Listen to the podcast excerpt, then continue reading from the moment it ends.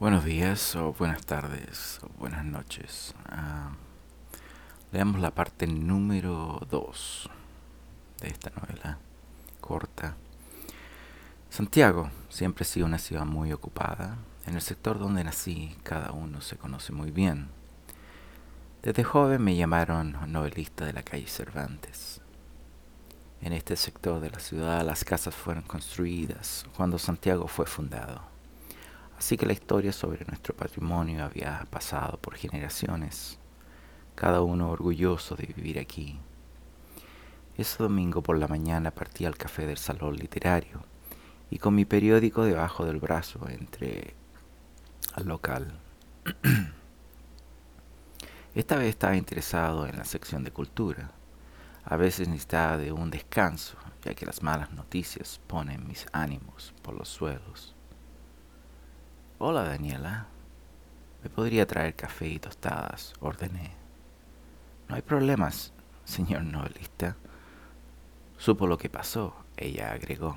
No, una chica fue secuestrada. Habló con un tono de preocupación. Secuestrada es una palabra fuerte.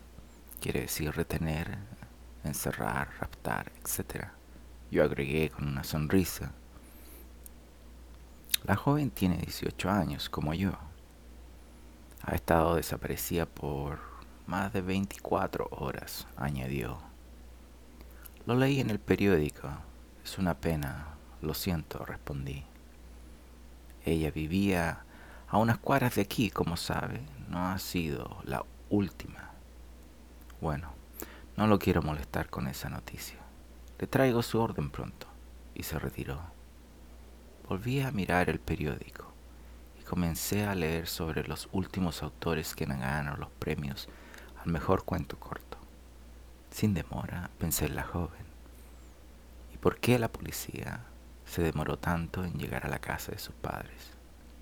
Enseguida, perdí el interés leyendo la sección cultural y tuve que volver a la página de crímenes, con más determinación que antes Comencé a leer cada letra, cada palabra, cada frase, cada párrafo del artículo.